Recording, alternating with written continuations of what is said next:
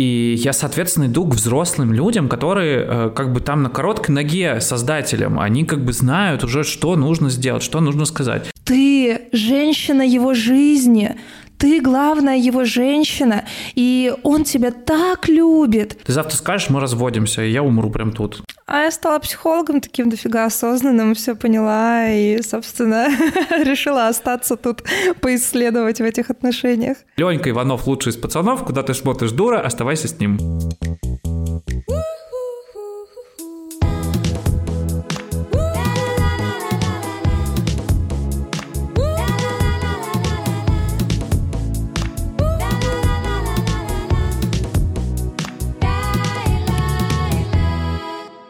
Всем привет, меня зовут Леня. Меня зовут Маша. И это подкаст «Чуть не развелись». У нас есть дочка Кира, мы 10 лет вместе, и в прошлом году мы действительно чуть не развелись. А наш продюсер нам напоминает, что мы не должны забывать рассказывать, кто мы такие. Например, Маша – психолог. А у Лени свой стартап. Тема сегодняшнего дня меня невероятно радует. Я, если честно, тоже ждала этот выпуск. Мне очень хотелось его рассказать, и я прям как-то даже предвкушаю. Вы нас об этом не спрашивали, но мы все равно решили рассказать. Что мы делали, когда не знали, что делать? Возможно, в предыдущих выпусках вам показалось, что мы такие пошли в терапию, там что-то каждый порешал, осознанно куда-то мы пошли, в контакт с собой, в близость и разные другие какие-то осознанные штуки.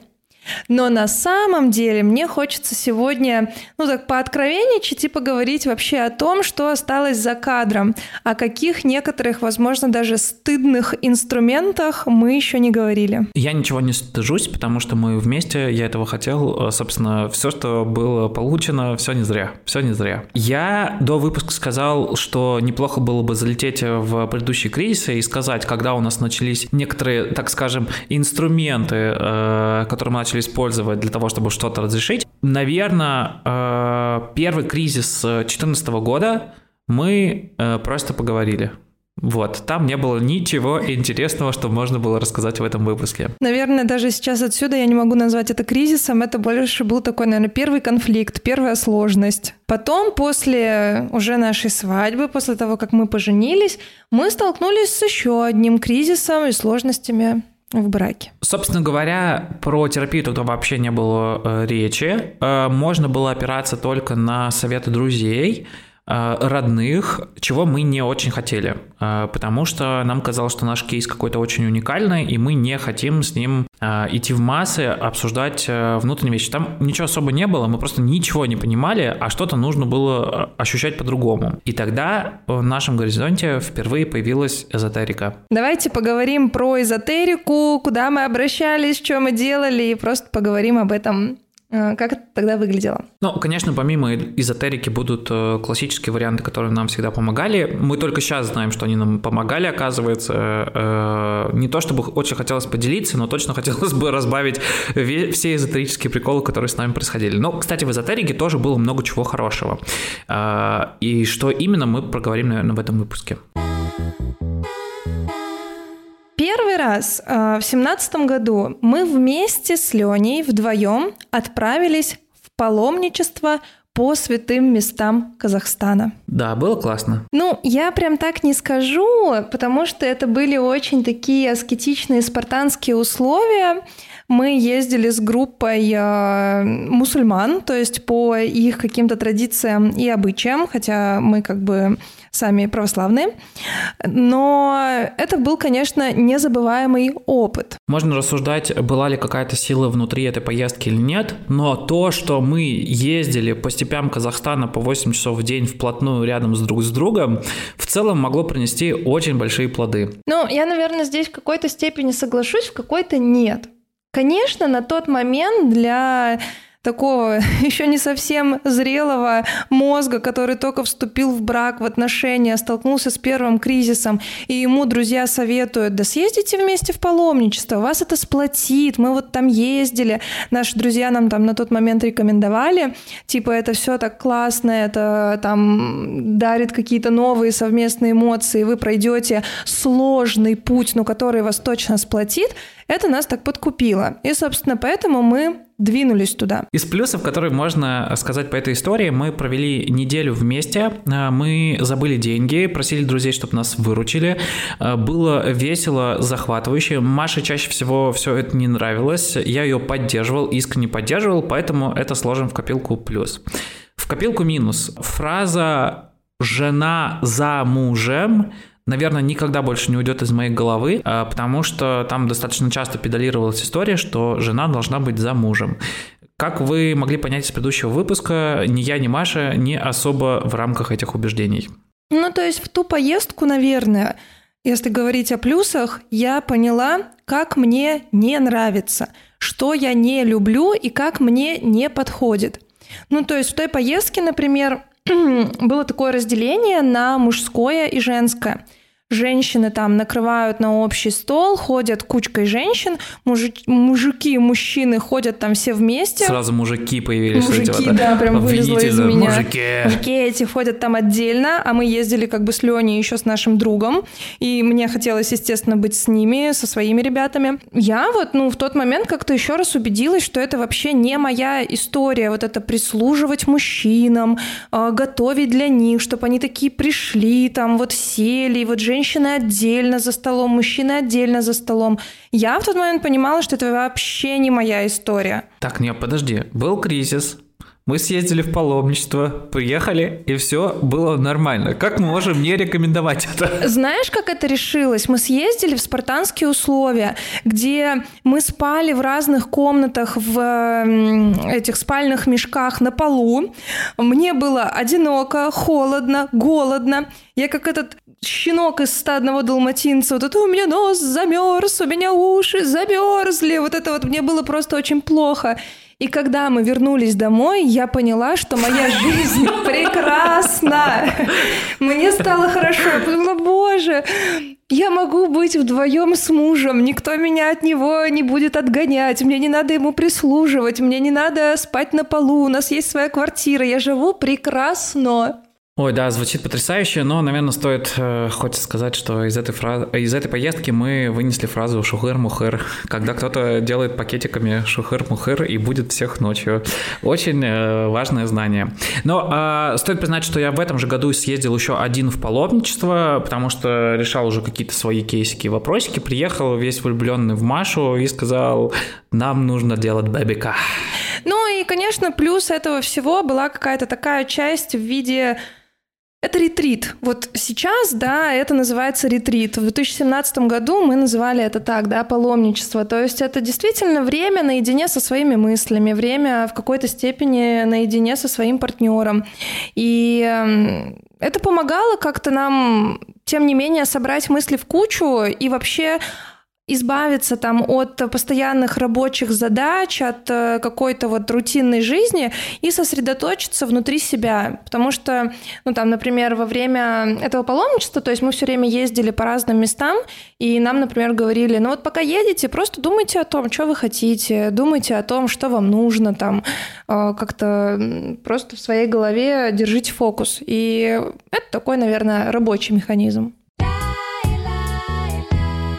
Благо у нас не было возможности проверить э, все остальные эзотерические вещи практически следующие 4-5 лет. И в прошлом году, в 22-м, когда наступил следующий кризис, мне кажется, вот тут мы оторвались по полной. Просто на максимум. С чем мы сталкивались в том году, да? Конкретно я ходила к тарологу, к астрологу, к тета-хиллеру, к нумерологу. Нет, к нумерологу Лёня ходил. А, у меня были матрицы судьбы, да. А, да, у тебя матрицы судьбы были. Угу, значит, хорошо. Также из более, да, адекватных каких-то вещей. Адекватные вещи, пожалуйста, давай Потом. не будем пока Хорошо. трогать. Ну, сегодня остановимся, сейчас остановимся вот на такой эзотерической штуке. Давай задам тебе вопрос. Зачем ты ходила к тарологу, мамологу, астрологу? Логика была следующая. Ну, значит, я чувствую, что в отношениях кризис, и думаю, может быть, он предначертан судьбой, и значит, мне нужно обратиться к кому-то, кто, может быть, как-то ну, со стороны посмотрит и что-то скажет. И вот в матрицах судьбы, значит, к ней я тоже, кстати, обращалась, говорит, так это ваш кармический партнер. И я такая, так вот в чем дело. Так ты знаешь, что кармический партнер это нифига не нормально. Типа там да. потом начинаешь читать и узнаешь, что, блядь, карму выполнил, все, иди гуляй лет да, лесом. Да, в том-то и дело. Она мне говорит, так это просто кармический партнер. То есть с ним нужно прожить вот сложный кризис, чему-то научиться. И вот когда чему-то научитесь, вы либо останетесь вместе и вас все устроит, либо вы разойдетесь. Я такая, вау. То есть, по сути, она мне говорит, вы либо пройдете этот кризис, либо нет. И я такая, вау. Слушай, но у меня вот с, с матрицами судьбы куда более такая приятная история. Во-первых, это была э, наша общая подруга, э, которая раскладывала все э, циферки, я смотрел на эти диаграммы. Э, во-вторых, э, она говорила, слушайте, но я вот вижу, вы такие люди. Я такой, да-да, это про нас. Вот вам так не надо. Да-да, вот так нам не надо, я знаю. Вот так надо. Да-да, вот так нам надо. И, собственно, эти знания я никуда не смог приклеить, потому что я, собственно, не понял, что с ними делать дальше. Очень классно звучало все в моменте, но что делать дальше? Ну, вот в этом-то и прикол всех этих шизотеричных штук, что кажется, что там тебе сейчас дадут ответ. Вот сейчас там скажут, что нужно делать. И эта история такая про перекладывание ответственности. Я сейчас найду кого-то, кто мне точно все разложит, вперед посмотрит, что-то скажет, и мне не надо будет так напрягаться. Я немножко булки расслаблю, потому что это мне судьбой предначертано. Ну, это нормально. Мы, мне кажется, очень уязвимые маленькие дети в тот момент, когда происходят такие ситуации. Ну, блин, я вообще не знаю, что от тебя ждать. Ты завтра скажешь, мы разводимся, и я умру прям тут. Ну, типа, поговорим про созависимость чуть позже. Э, и я, соответственно, иду к взрослым людям, которые э, как бы там на короткой ноге создателям. Они как бы знают уже, что нужно сделать, что нужно сказать. Я их слушаю, и мне типа, ну ладно, слава богу, мне сказали, что все будет нормально. И при этом я сижу и боюсь, что кто-нибудь тебе скажет, это ваш кармический партнер, вам осталось три месяца, и я думаю, пиздец, что я буду тогда делать, что, как я буду с этим жить? я же не могу ничего изменить, самое главное. Только если перехватить PDF-ку, которую тебе отправляют с расшифровкой, и исправить там какие-нибудь формулировки. Типа, Ленька Иванов лучший из пацанов, куда ты смотришь дура, оставайся с ним. Кстати, мне так и сказал таролог, которому Это вот я хороший обращаюсь. специалист. вот это я могу сразу попросить порекомендовать всем контакты. А, но на самом деле она мне сказала примерно следующую вещь. Она что-то там вытянула карты, посмотрела и сказала, так ты женщина его жизни, ты главная его женщина, и он тебя так любит.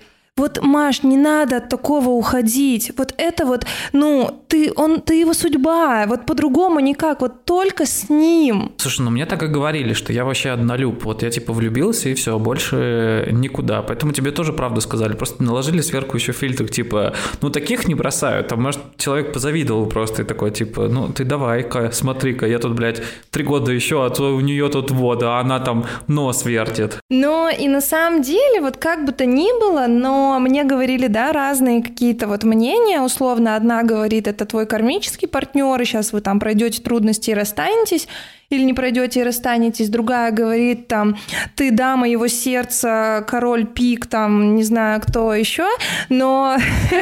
Семерка бубнов. Семерка бубнов, и меня на самом деле, вот я сейчас понимаю, что из того зацепило хорошее предсказание – то есть я тогда как бы сосредоточилась-то на хорошем, мне хотелось слышать хорошее, потому что внутри все равно была какая-то вера, ну, сохранить отношения. Да, я тут с тобой соглашусь. Э, вообще, э, сейчас, смотря назад и смотря на все то, что было вот в эзотерическом поле, я стараюсь смотреть на это как э, на метафорические карты, которые ты для меня открыла. Спасибо тебе большое за это.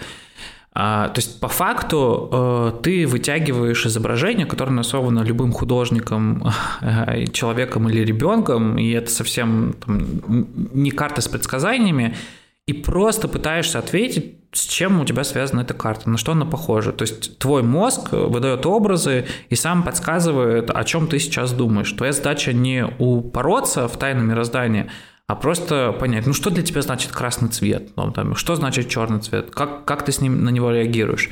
Чем больше погружения в себя в целом у тебя по жизни, не в момент времени, тем выше вероятность того, что ты как бы будешь быстро улавливать, что ты хочешь на самом деле. И вся эзотерическая история – это история с метафорическими картами. Ты смотришь на все, что есть. Да просто с метафорой. Это как будто метафора. Ну да, ты просто смотришь на все, что есть, и вычленяешь, и смотришь, на что ты реагируешь. И если ты это понимаешь, что вот от этого страшно, а вот этого я реально хочу, то логичным следующим действием начать действовать в сторону того, что ты хочешь на самом деле. Тогда тут остается история про взрослость на твоей стороне, про ответственность на твоей стороне. И я вообще не пожалел ни одном рубле, которым я потратил на астрологические прогнозы, потому что через них, ну, там, опять же, со временем я понимаю, что я просто понял, чего я хочу. Ну, я, наверное, здесь не соглашусь про не пожалею ни об одном потраченном рубле. Ну, например, мой сеанс тета-хиллинга точно меня, ну, не устроил. Ну, то есть это вот точно было вообще не в те ворота. Ну, то есть это история про типа погружения в прошлую жизнь, и поиск там каких-то ответов, да, как будто бы там наши души уже встречались, и мы до этого виделись, и кем ты для меня был тогда, и типа и это кем сцен... я был? Ты был моим мужем, с которым... Смотри, какая. С которым мы, типа, там что-то долго не могли заиметь детей, потом заимели, и вот я с тобой была как будто, типа, из-за ребенка. Но это такая трактовка, вот, возможно, по состоянию на тот период. Вот что я тогда проживала, какие-то вещи внутри себя, страхи, да, я боялась, что наши отношения будут только там из-за ребенка условно, то ко мне в голову и лезло. И это точно никак не истинная трактовка, что так вот всегда, вот действительно это так, это правда. А подавалось это все под таким соусом, типа, а, Маш, ну теперь понятно, вот почему у тебя ну, там, такие условно отношения, и почему вы пришли в этот кризис. Ну, типа, для меня это прям, ну, про подмену понятий. Да, я согласен. Я, конечно, хуйню ляпнул, когда сказал, что не пожалел ни одного рубля. И в целом наш разговор сейчас выглядит такой, типа, а, ребята, давайте, берите все, что угодно. Э, но этот выпуск изначально был э, затеян с точки зрения того, что в тот момент мы пробовали абсолютно все. А, абсолютно все, что могло помочь. Причем делали мы это скорее не совместно, а каждый отдельно. Ну, я вообще как-то в тайне держала многих, к кому я обращалась, и не хотела, чтобы ты знал, что я там кому-то обращаюсь.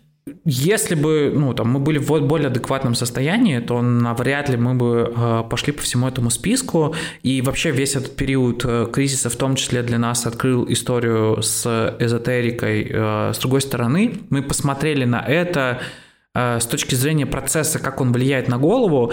И сейчас можно сказать, что влияет плохо. Ну, то есть на самом деле влияет плохо. В самую первую очередь, потому что ты передаешь ответственность за свою жизнь другому человеку, и это очень важно. Ну, еще в этой всей истории это про обещанную таблетку, которая излечит и которая решит вопрос.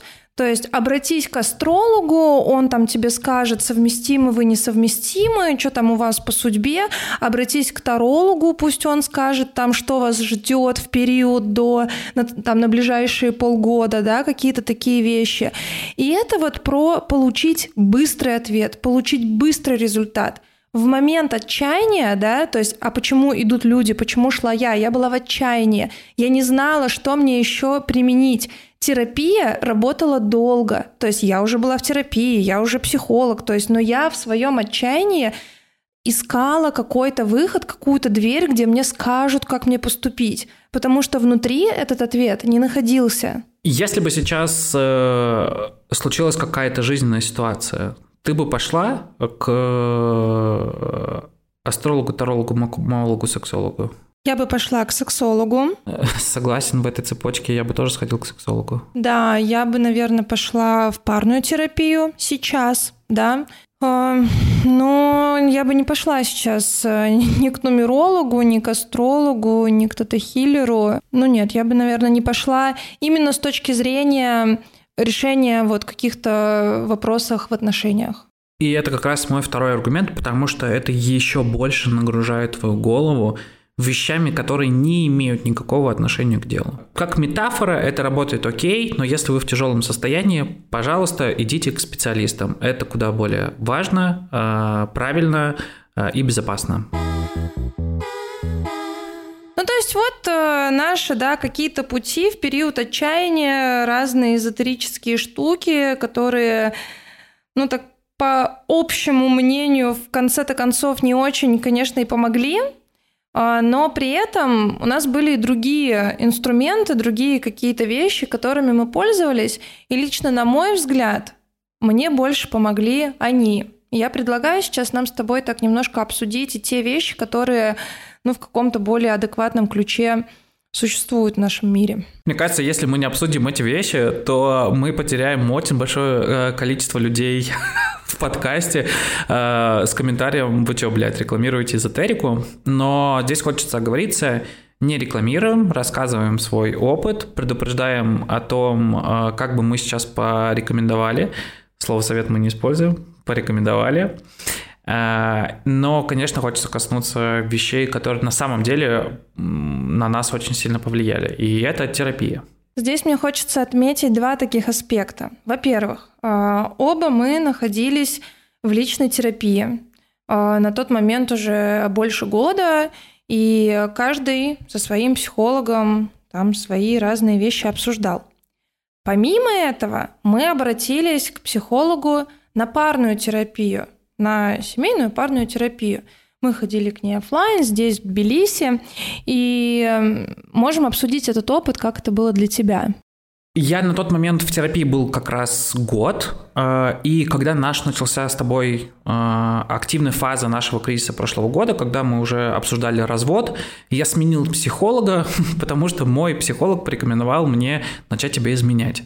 Э, для меня это было недопустимо. Э, с новым психологом по нашей проблеме мы проработали с апреля прошлого года по март 23-го. Было классно. Максим, привет. И я долгое время не соглашался на парную терапию, э, на семейную терапию. Еще до кризиса, мне кажется, я ее избегал. Сейчас даже не могу вспомнить, почему.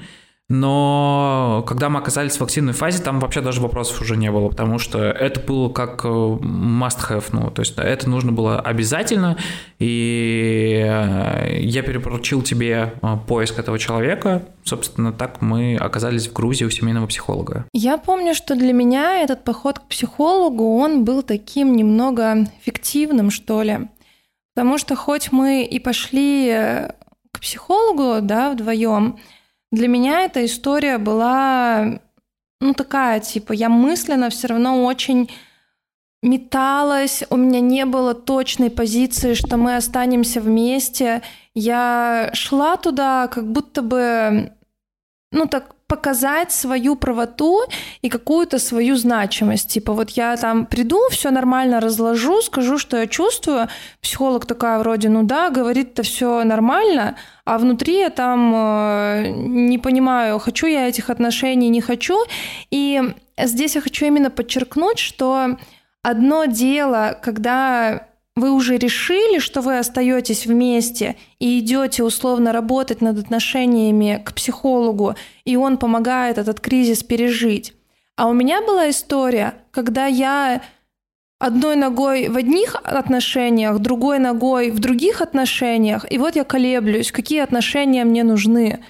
И это очень усложняло задачу. Ну, то есть это усложняло вообще мою жизнь прежде всего и мое понимание, а что я хочу. Я иду к психологу семейному зачем? Чтобы там показать, что я вроде вот нормально, я же хожу к психологу, а отколебись от меня, это ты там что-то себе придумал. А по факту, да, я шла, ну, как будто бы очень так фиктивно. В тот момент это очень ощущалось, и эм, мне было с этим тяжело, но я вообще себя тогда чувствовал очень одиноко, мне хотелось э, какого-то более близкого контакта и коммуникации, взаимоотношений, и я, наверное, нашел для себя хороший инструмент. Это была тема с э, книгами, статьями, курсами, которыми я себя заваливал чтобы найти какую-то очень важную ключевую информацию, которую я могу принести в отношения. И мы достаточно быстро с тобой закончили работу с семейным психологом. А, это было буквально несколько сессий. А потом начали разъезжаться по обучениям, работе. Ты достаточно часто летала в Челябинск. И в какой-то момент, мне кажется, мы приняли, ну, там осознали, что очень большое сопротивление на этих сессиях, и прямо сейчас не получается идти куда-то дальше, что возможно идти только самостоятельно. И я до сих пор считаю, что была ошибка, что мы не обсудили с нашим психологом, почему мы хотим перестать ходить на терапию. Что, возможно, это было бы очень важным моментом, в котором у тебя была бы возможность проговорить, что ты не знаешь, что ты хочешь. Эм, не знаю, как бы было на самом деле, но кажется, что если есть такое перепутье, то всегда нужно возвращаться к психологу и заявлять о своем решении. Ну, типа, что будет дальше? Как, как, как бы мы хотели это видеть? Ну, вообще, как психолог, да, хочется сказать, что сопротивление в терапии, ну, такой важный момент, и в целом обсуждать уход и завершение терапии очень важная и классная вещь, которая, наоборот, может открыть какую-то новую глубину, новые вопросы и новый уровень. И мы как раз-таки тогда этого не сделали в парной терапии. Помимо того, что мы пошли в парную терапию, у тебя были курсы, книги, статьи. Помню, как ты мне рекомендовал книгу «Обними меня крепче», хотя я ее читала там за несколько лет до, и мы снова вместе ее начали читать. Она шла сложно, многие там вопросы, конечно, пересекались как-то с нашей темой, но все равно мне это тогда не западало. И для меня все-таки я вот считаю самым действенным инструментом была именно моя учеба на психолога. Это были мои э, модули каждый месяц, каждые полтора месяца, где вот там для меня пазлы складывались, и обучение на психолога совместно с личной терапией мне вообще помогли понять, что мне хочется, куда я иду, что мне нужно. Что именно для тебя стало открытием в терапии, что ты э, сменила свою позицию вот с этой избегающей истории, я не знаю, чего я хочу на самом деле, на э, точку коммуникации между нами? А, определенно это тема проекций. Вот они мне тогда прям, ну, как будто бы вправили мозги, не знаю, изменили мое видение. Как будто бы тема того, что ну, там тема была связана с моим папой, в ком я его ищу, где я его ищу и что мне надо, и эм, на кого я проецирую своего папу и с кем я хочу быть. И как будто был вопрос, я со своим папой хочу быть и э, его ищу в других мужчинах, или я хочу быть э, уже со своим мужчиной, к которому у меня любовь, страсть и взрослые отношения. Я помню э, момент э, из прошлого года, когда ты сказала мне, что ты меня любишь, но эту любовь как будто как к брату, как родственнику, как к какому-то папе. И я просто сидел и в какой-то такой, ну, типа полуистерике тебе повторял, я не твой папа, я не твой папа, я Леня, я другой человек, ну, типа, увидь меня, посмотри на меня. И сейчас я понимаю, что я достаточно активно тебя торопил. Я пытался ускорить э, тебя и показать тебе финальную точку. И когда ты сейчас заявляешь, что обучение и личная терапия были для тебя важнее, все складывается в достаточно понятный пазл. Ты набирала скорость и свои обороты в своем темпе, в котором ты могла двигаться с вопросами, связанными с собой и практически не связанными со мной в какой-то момент времени.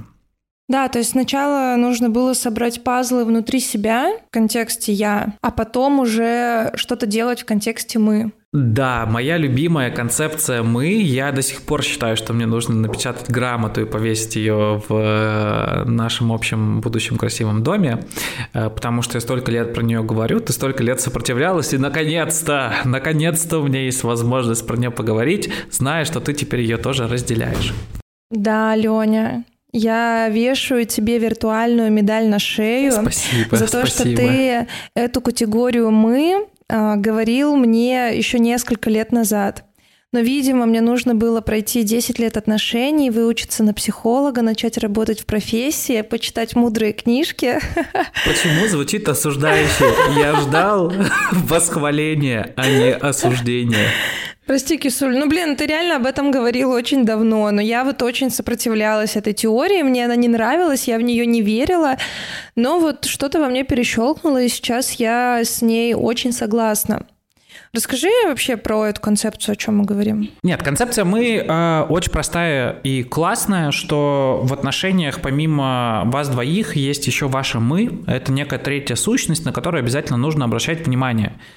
Это мы существует только в тот момент, когда оба партнера что-то вкладывают в это. Самый э, простой способ э, посмотреть на мы – это нужно ответить на вопрос, что нам с тобой нужно делать, чтобы этого мы не существовало. Что плохого, грубо говоря, мы можем делать для отношений, чтобы этого мы не существовало на свете. Э, можем обижать друг друга, кричать, кидаться камнями, абьюзить, и тогда нашего мы не будет. Такие типа вредные советы. Вредные советы, да. Но от обратного очень легко понимается, что такое мы. Вот наши с тобой мы э, это вещи, которые мы делаем иногда, вопреки своему я и я хочу, чтобы существовало наше «мы». Но при этом мы знаем, что если мы делаем это, то это мы нас усиливает. У нас есть та сущность, на которую мы можем опираться. И мне это очень нравится. А, я не сторонник эгоцентричной модели, в которой мы концентрируем все на себе. Э, Маша говорит, потому что я мазохист. Не могу с этим не согласиться, но тем не менее тема «мы» для меня всегда была близка. Но я не мазохист, но я поддерживаю тебя в этой теме тоже сейчас, потому что в отношениях, где двое сосредоточены только на себе и каждый тянет на себя одеяло, сложно говорить о близости и о каком-то мы вообще. Да, порой с мы сложно, но ощутить и усилить мы также помогает, например, вопрос после какого-то там конфликта или недопонимания – что этот опыт дает нашему мы. Ну вот, например, э, мы говорили много про эзотерику, терапию, парную терапию, личную терапию. Ну, мы не можем отрицать, что на наше общее мы точно э, хорошо э, повлияла личная, персональная терапия. Также на наше с тобой мы очень хорошо влияет путешествие. Это, кажется, та вещь, который мы в какой-то момент э, запустили, и наше «мы» из-за этого начало разваливаться. Да, это точно так. То есть, когда мы делаем что-то совместное, что подпитывает не только нас по отдельности, но и укрепляет наш союз. А вот э, здесь вот очень важно. Допустим, путешествия создают наши истории, то есть они формируют наши мы, а не только я и ты, а наши мы. И Ответ, э, мне кажется, во многом, почему не расстались, потому что заметили, что есть мы, и как много это мы уже сделало. Угу. Как будто мы — это что-то такое совместное, объединяющее только нас двоих и существующее только когда мы вместе и мы вдвоем. Да, вот, например, есть э, классический совет, если в отношениях что-то идет не так, родите ребеночка. И мы знаем, что это плохо влияет на наши мы, что в период кризиса, когда мы в нем существует, появление еще одного человека, который начнет влиять на наши мы, это очень плохо. Ну, то есть мы можем не справиться, и мы не останется. Да, то есть, возможно, появление ребенка поможет каждому по отдельности. А, там я и ты сместим свой фокус на что-то другое но наше «мы» от этого в момент кризиса, да, конечно, я говорю про момент кризиса, не укрепится, возможно. Да, э, но вот тут феноменально э, мы не раз в прошлом году пробовали разъехаться, мы разъезжались на 10 дней, на 20 дней, на месяц э, и смотрели, как будет наше состояние.